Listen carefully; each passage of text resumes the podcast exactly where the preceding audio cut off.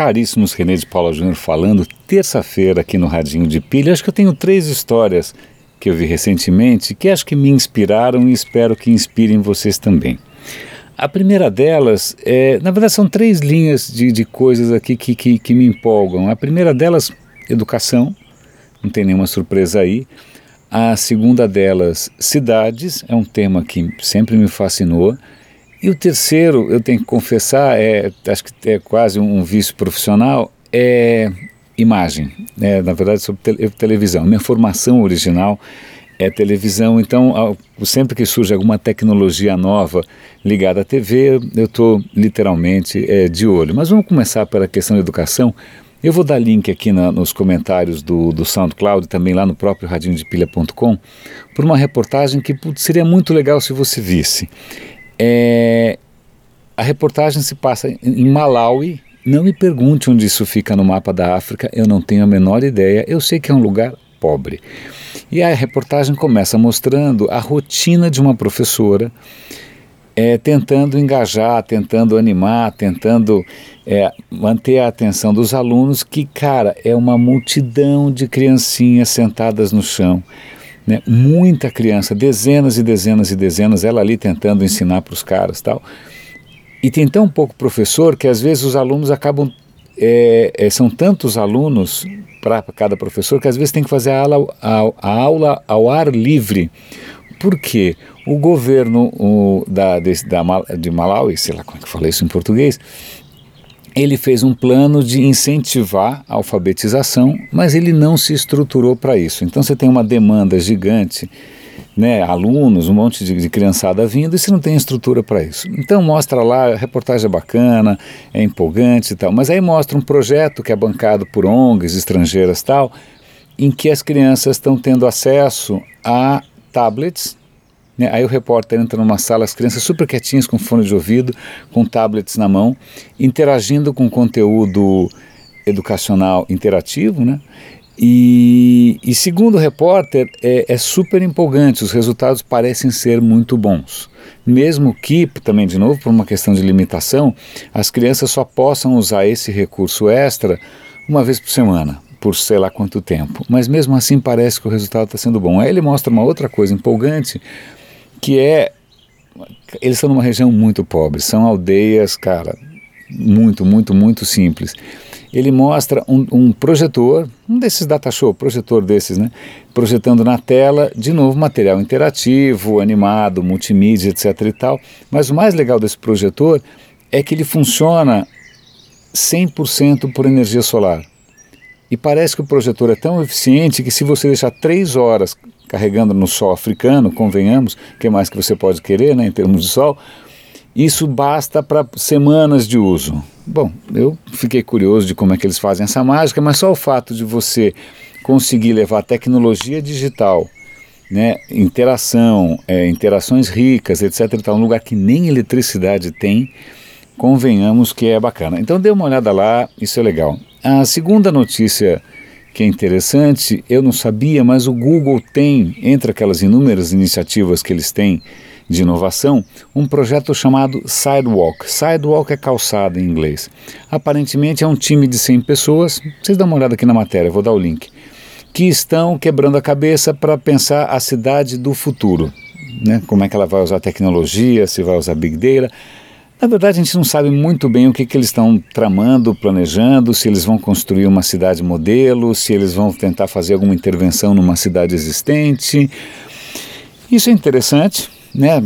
Falta só a gente entrar em acordo, pelo menos ter uma ideia do que eles consideram cidade. Né? Se você pensar mesmo nos Estados Unidos, você tem cidade que parece com alguma coisa mais europeia, né? como, sei lá, São Francisco, ou você tem cidades que parecem uma coisa mais futurista, mais, metro, mais cosmopolitana, como Nova York, e você também tem cidades que são essas cidades que dependem do automóvel, que são espalhadas, como Los Angeles, ou aquelas cidades minúsculas. São conceitos completamente diferentes de cidade.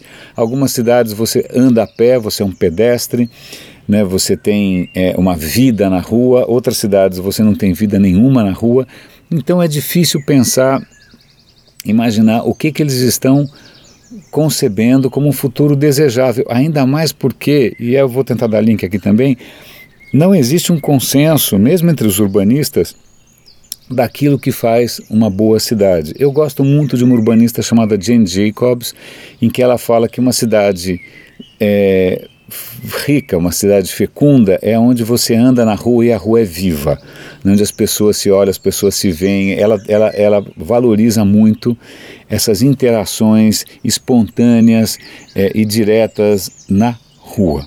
Né? Só que nem todo mundo concorda, porque como é que você vai transformar em ciência ou em experimento é, a vida de milhões de pessoas. Bom, o Haddad está tentando fazer isso e, e, por enquanto os resultados não são bons. Mas deixando o Haddad para lá, vamos para a última pauta do dia, que é o seguinte: algum tempo atrás surgiu a TV de alta definição. Adorei.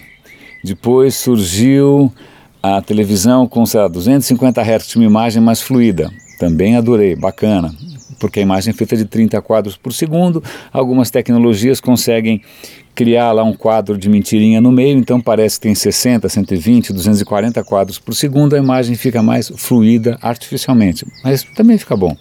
Aí veio o 3D, que eu simplesmente abominei, nunca acreditei e fico feliz de não ter gastado dinheiro com isso, porque, convenhamos, não vingou. Né? Você tem que pôr uma traquitana na cara, não bom. Mas agora tem uma outra coisa vindo. Ah, bom, aí tem vem o 4K, que é com mais resolução ainda.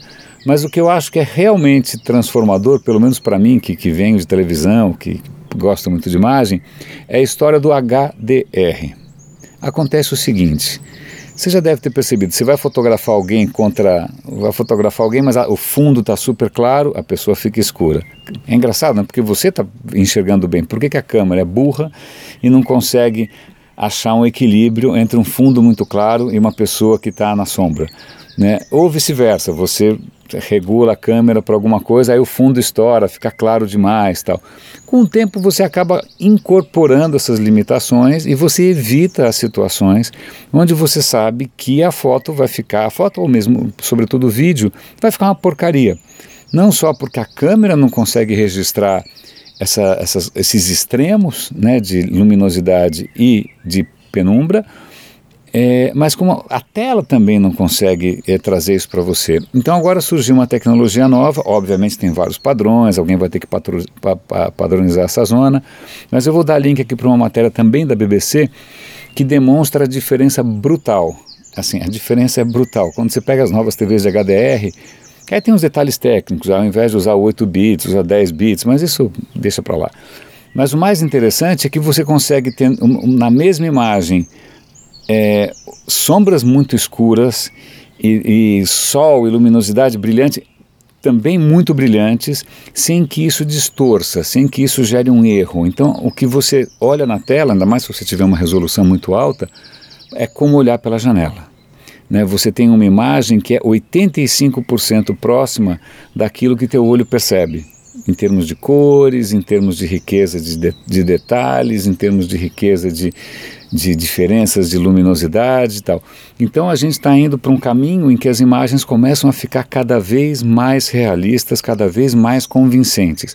Assistam o vídeo, porque a hora que o cara faz uma demonstraçãozinha antes e depois é brutal. Eu não vejo a hora de isso virar padrão e eu poder ver aqui em casa, poder ver no YouTube, poder ver no Netflix é, e ter uma câmera também que gere imagens em HDR. Eu mal posso esperar. Meus caros, hoje eu viajo, vou ficar alguns dias fora, mas eu vou tentar é, manter o radinho é, ativo, mesmo viajando, sobretudo porque eu acho que eu vou ter uma chance muito rara de conversar com os pioneiros da tecnologia blockchain e Bitcoin. Tá? Vamos ver se eu conseguir, eu, entrevisto esse cara e compartilho com vocês. Meus caros, é isso. René de Paula Júnior falando. É, e se tudo der certo, até amanhã.